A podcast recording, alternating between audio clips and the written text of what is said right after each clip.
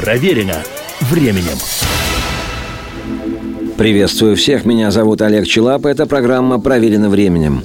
Сегодня у нас часть восьмая повествования о музыке и истории выдающейся американской группы Криденс, которая просуществовала с 67 по 72 годы 20 века и в составе которой играли родные братья, гитаристы и вокалисты Джон и Том Фогерти, бас-гитарист Стив Кук и барабанщик Дук Клиффорд – Встречайте группа Creedence Clearwater Revival, великий бродячий оркестр Traveling Band из Калифорнии. Да. Да.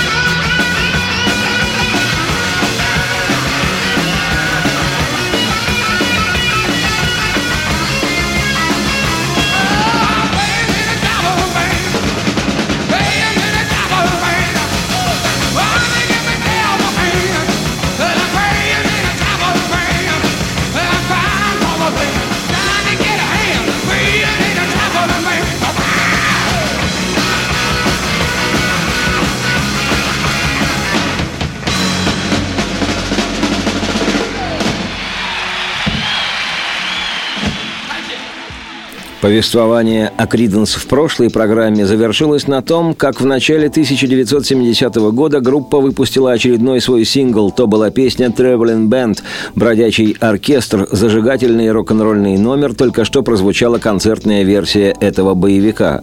И все, что мы сегодня будем от Криденс слушать, было сыграно группой и записано 31 января 1970 года во время большого домашнего концерта в Окленском зале Колизея музей в пригороде Сан-Франциско. Причем выступление это, проходившее в присутствии 15 тысяч зрителей, в прямой трансляции передавалось по местному радио. Ну а на стороне Би «Сорокопятки Traveling Band», вышедшей в январе 70-го, расположилась лирическая, но ритмичная, насыщенная аллегорическим смыслом вещь «Who Stop the Rain?» «Кто остановит дождь?» Фрагмент записи, как и было обещано, тоже концертный. cheer, come on.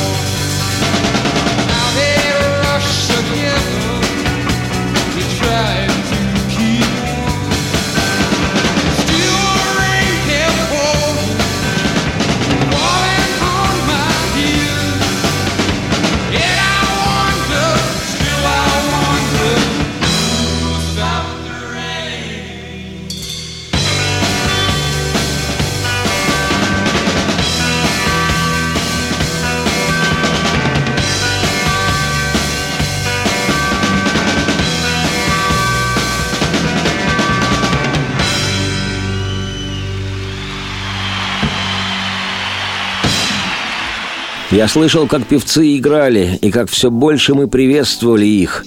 И все в толпе помчались вместе, стремясь согреться на бегу. Но продолжает литься дождь, и шум его в моих ушах. И интересно мне, мне все еще так интересно, кто же остановит дождь?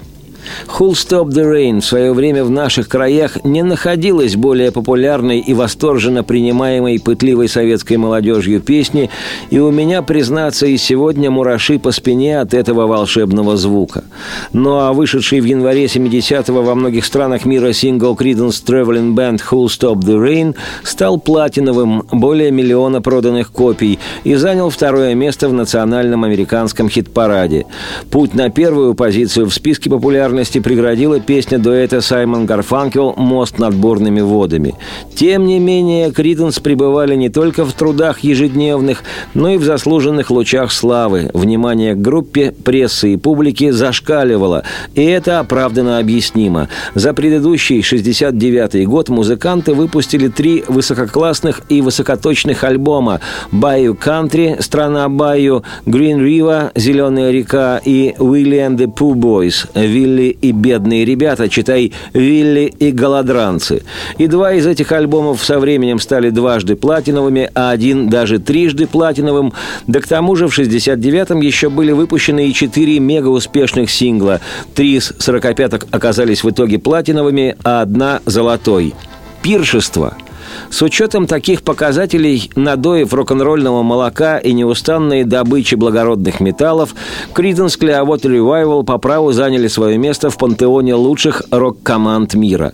Поэтому, когда весной 1970-го в Британии Битлз объявили о своем распаде, Creedence автоматически стали считаться группой номер один в мире по выдаче на гора самых успешных в коммерческом и творческом отношении синглов.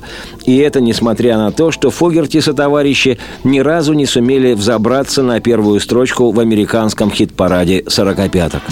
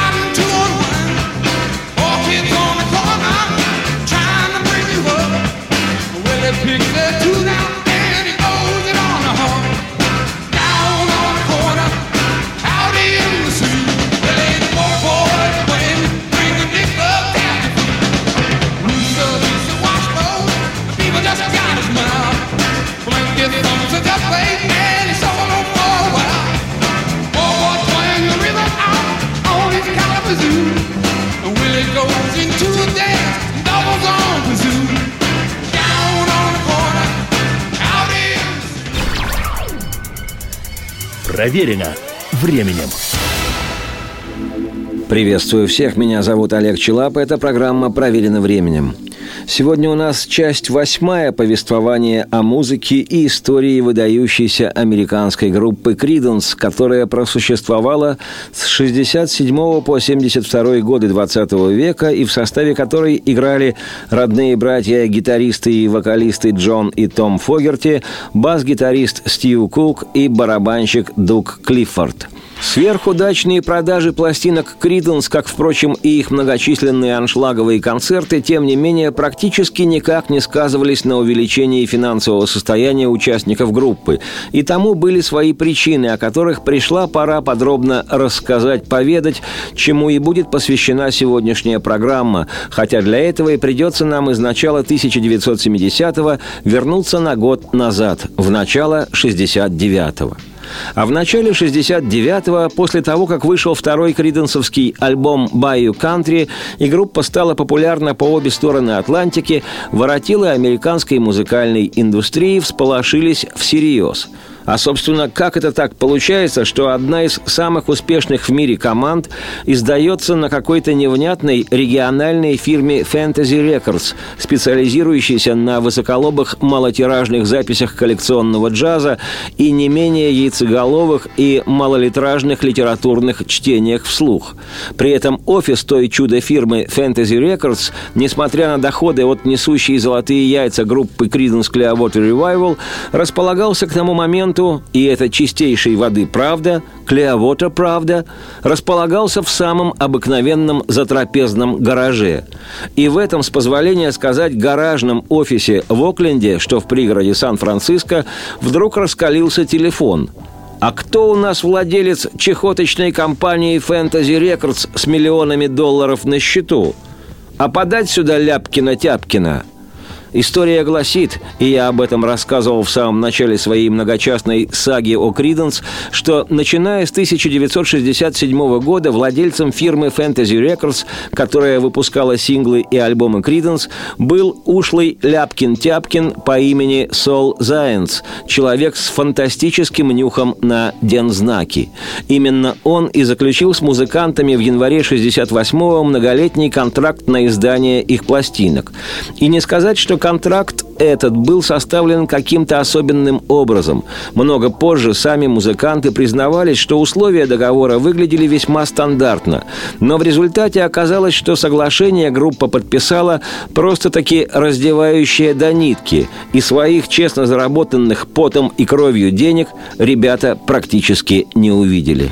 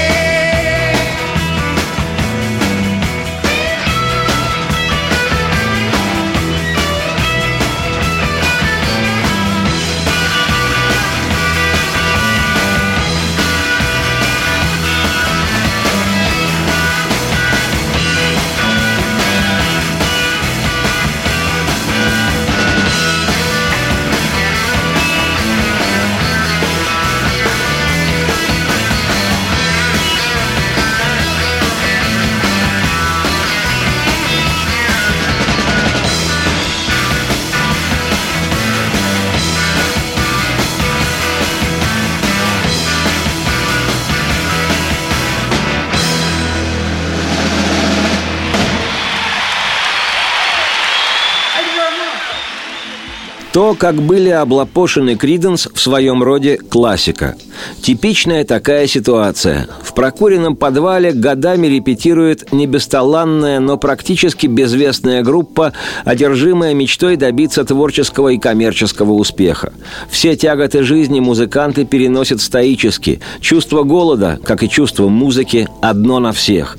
И редкая бутылка дешевого крепленного вина и разрезанный на равное количество долей плавленный сырок по числу участников группы лишь возвышают боевой дух рок-н-ролльного братства и цементирует в музыкантах надежду, что, мол, придет еще день и будет гулять улица и на нашем празднике.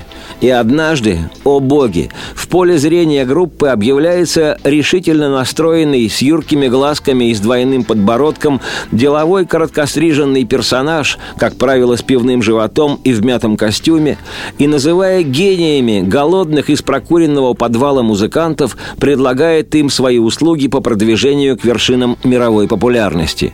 И голодные из прокуренного подвала музыканты цепенеют. Неужели это происходит с нами – с вами, ребята, с вами. Я же говорю, вы гении. Вот контракт, подписывайте.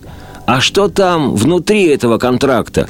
Да они все типовые, стандартные контракты эти. Я обеспечу вам возможности, и вы будете, наконец, записывать альбомы со своей гениальной музыкой. И больше ни о чем не придется вам думать. Я возьму на себя все хлопоты. Буду издавать и продавать ваши пластинки. Буду договариваться с этими ненасытными акулами из рекламного бизнеса, с этими шакаликами с радио и телевидения. И вы начнете ездить на гастроли, и все девки будут ваши. И скоро скоро, совсем скоро, парни, мы все станем богатыми и знаменитыми. Подписывайте контракт.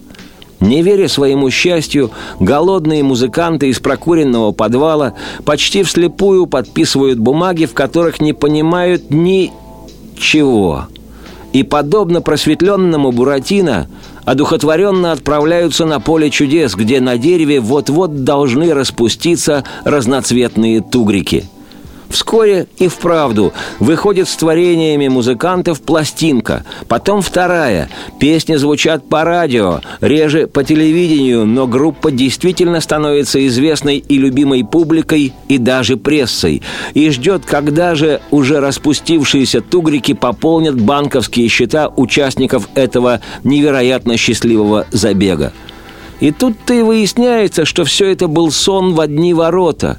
Тот решительно настроенный, с юркими глазками и с двойным подбородком, деловой короткостриженный персонаж, как правило, с пивным животом и в мятом костюме, неожиданно вальяжно расшифровывает музыкантам условия типового стандартного контракта, согласно которому из заработанных группой тугриков он один получает 75 из 100, а группа – оставшиеся 25. Но на всех. Но главное, у группы есть стимул для настоящей творческой неуспокоенности, для чувственных вибраций и подлинно художественных волнений.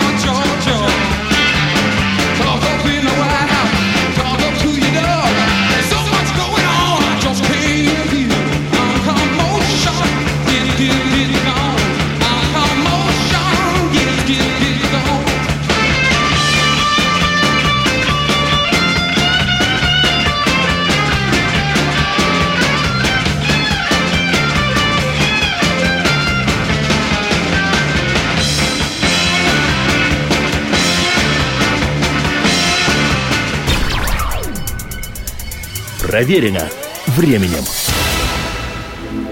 Приветствую всех, меня зовут Олег Челап, это программа «Проверено временем».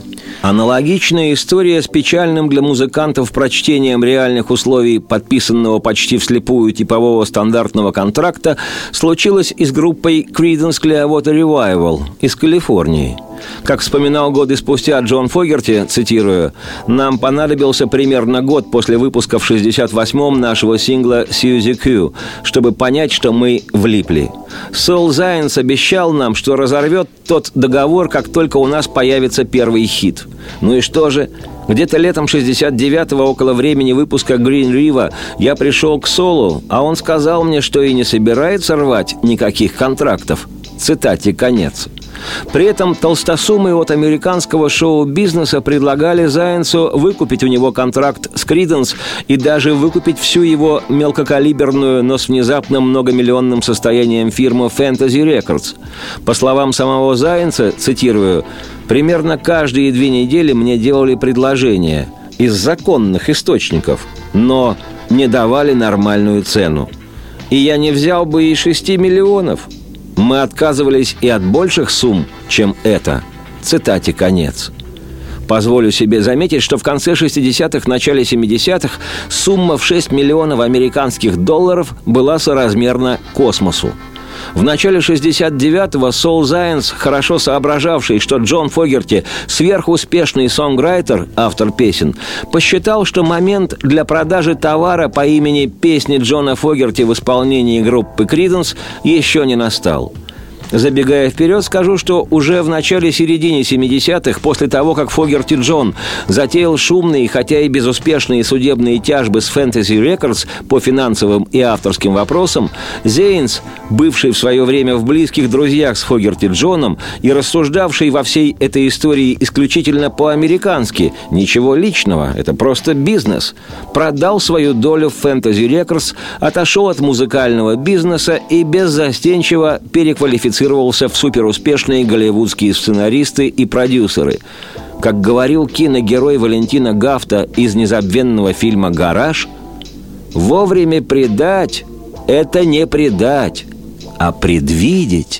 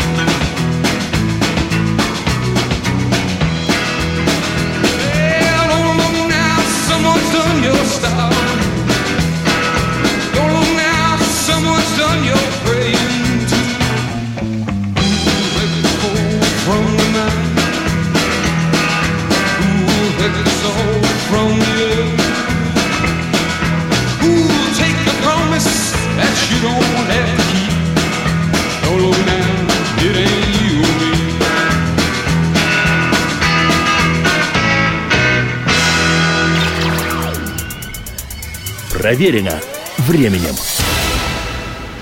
Меня зовут Олег Челап, это программа «Проверено временем», и у нас сегодня часть восьмая повествования о музыке и истории величайшей американской группы Creedence Clearwater Revival из Калифорнии – 1969 году Зайнс, захотевший максимально заработать на стремительно растущей популярности Криденс, выставил фирму Fantasy Records на биржу, объявив этот лейбл открытой акционерной компанией. Понимая, что они попали в кабалу, Криденс пытались разорвать или хотя бы перелицевать, переписать первоначальный унизительный контракт, по которому они получали гроши со своих многомиллионных прибылей от продаж пластинок и многочисленных концертов. Выслушав претензии Джона Фогерти, пришедшего на разговор с Солом Зайенсом, тот от имени Fantasy Records предложил группе 10% акций, включая такие тугие для моего понимания активы, как, цитирую, «публичные акции» и «внутренние корпоративные отчисления». В свою очередь, Джон Фогерти, песни которого занимали в то время ведущие места в хит-парадах североамериканских Соединенных Штатов и практически всех стран Европы, попытался было увязать с предложениями Зайенса и вопрос о своих авторских за песни гонорарах. Но Зайенс упруго отказался.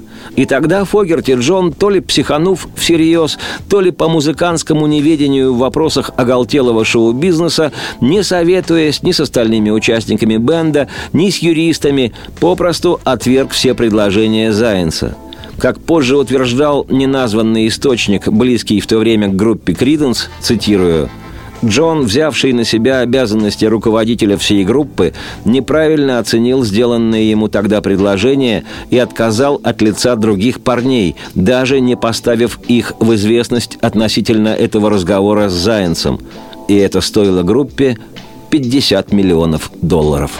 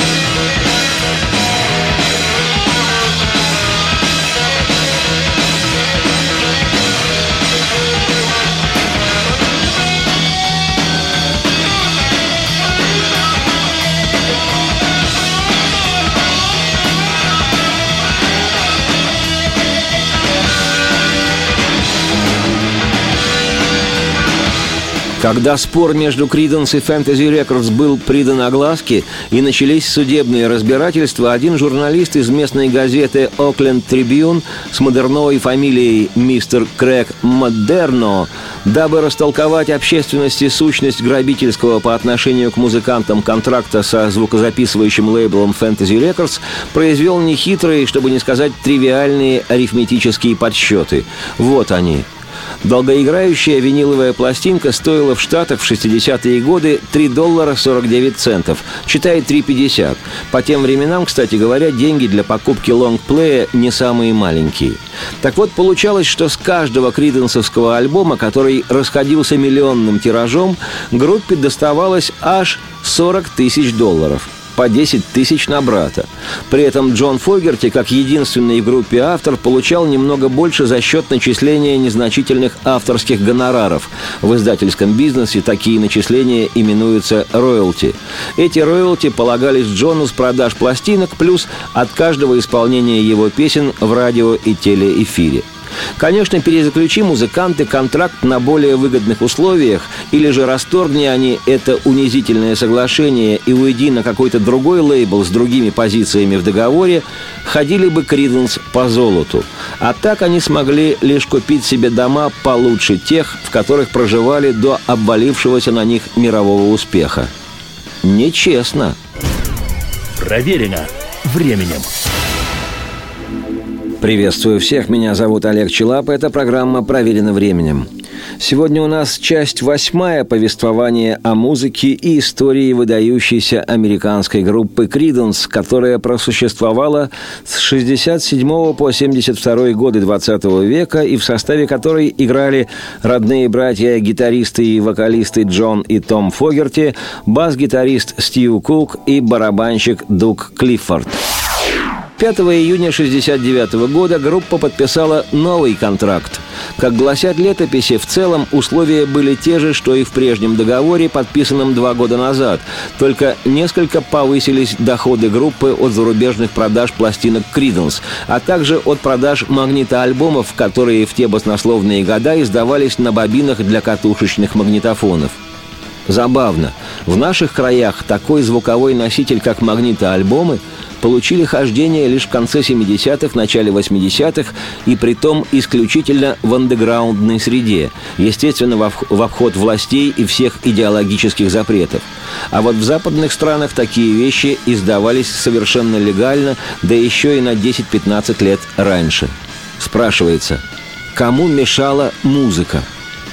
Ну а группа Криденс для нового договора обрела новое юридическое лицо, которое было зарегистрировано на Багамских островах.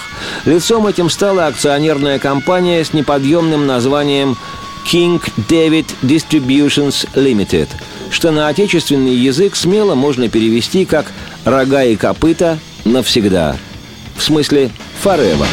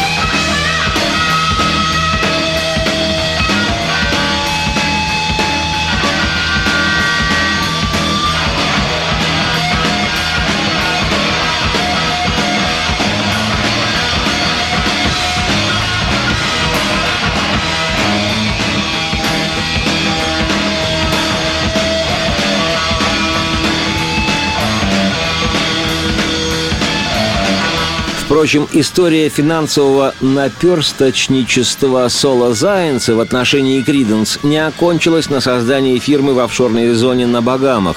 И по мере продолжения повествования истории группы я непременно о том поведаю. Что же касается самого Зайенса Соло, то, как я уже рассказывал о нем в одной из ранних Акриденс программ, впоследствии, в разные годы, этот персонаж трижды стал лауреатом кинопремий «Оскар» и «Золотой глобус» в номинации «Лучший фильм» за знаменитые, которые он продюсировал, картины «Полет над гнездом кукушки» и «Амадей» режиссера Милоша Формана и за фильм «Английский пациент», снятый Энтони Менгеллой.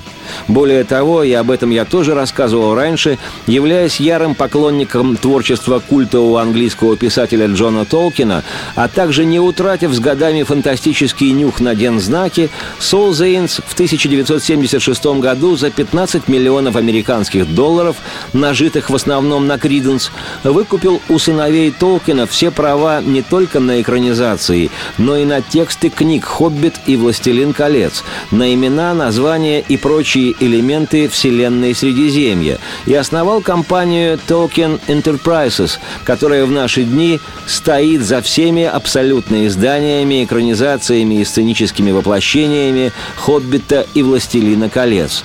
И сегодня Сол Зейнс, которому в феврале 2011 года исполнилось полноценных 90 лет – несмотря на свой возраст, до сих пор остается влиятельнейшим игроком американской киноиндустрии.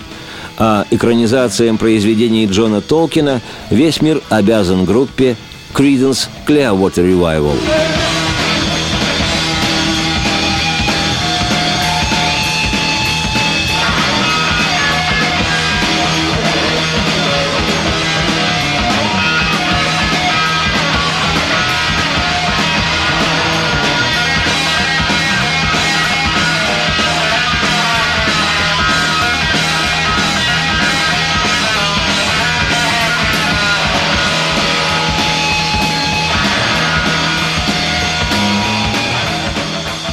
А завершит сегодняшнюю часть повествования о Криденс концертное исполнение знаковой композиции в истории группы знаменитые вещи Джона Фогерти «Born on the Bayou» «Рожденный в Байю».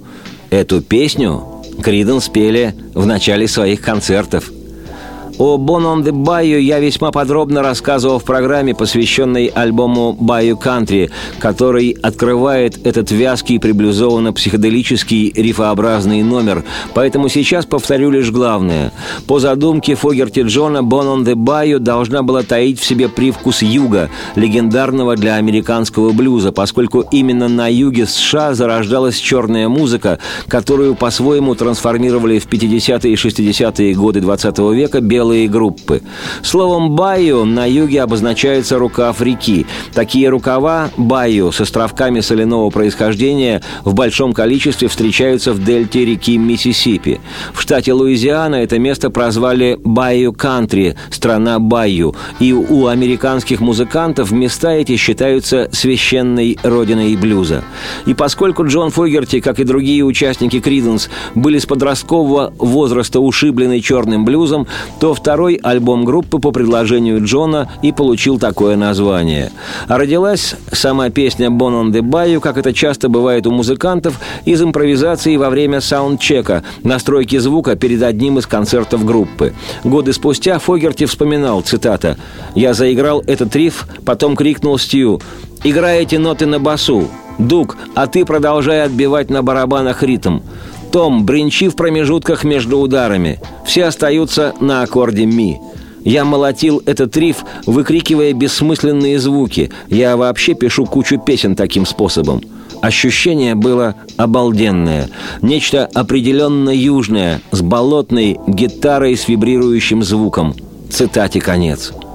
Очень красивая легенда это была дополнена самим же Джоном Фогерти в другом интервью, которое раздвигает представление о том, каким он парнем был и как на сцену он с гитарой выходил. Цитата – когда мы с Криденс только начинали взбираться вверх по лестнице, нам довелось выступать вместе под названием «Авалон» в Сан-Франциско. Это был конкурент зала «Филмор», но мы еще были недостаточно известны, чтобы быть приглашенными на сцену «Филмор». Мы должны были выступать первыми среди нескольких групп, и это значило, что если они могут настроить свой звук и отдыхать, то наш саундчек был последний, за 10 минут до запуска публики. В общем, у нас было меньше всех времени и обращались с нами, как будто мы какие-то недоноски. Во время саундчека возникла техническая заминка, и я решил пока попробовать на группе одну из песен, или даже скорее некоторое ощущение, и начал орать нечто бессвязное на один аккорд. И так я пел минуты три, пока звукач или менеджер по сцене не подошел ко мне и не отключил мою гитару со словами «Так, давай прекращай, мы запускаем народ». И вообще, добавил он, из таких, как вы, ничего не выйдет. Это была проверка на прочность. Думаю, многие на моем месте приняли бы такие слова близко к сердцу. Я же посмотрел ему прямо в глаза. Мне было всего 22, и я был вспыльчив. И сказал, «Эй ты, сукин сын, дай мне один год, и потом увидим». И я смерил его взглядом, словно Клинт Иствуд. Эту песню мы сыграли в тот вечер. Цитате конец. Вот так закалялась рок-н-ролльная сталь группы «Криденс». И я, Олег Челап, автор и ведущий программы «Проверено временем», счастлив, что учился рок-н-роллу и стойкости у этих потрясающих «Криденс Clearwater Revival» из Калифорнии. Радости вам вслух и солнца в окна, и процветайте! Процветайте!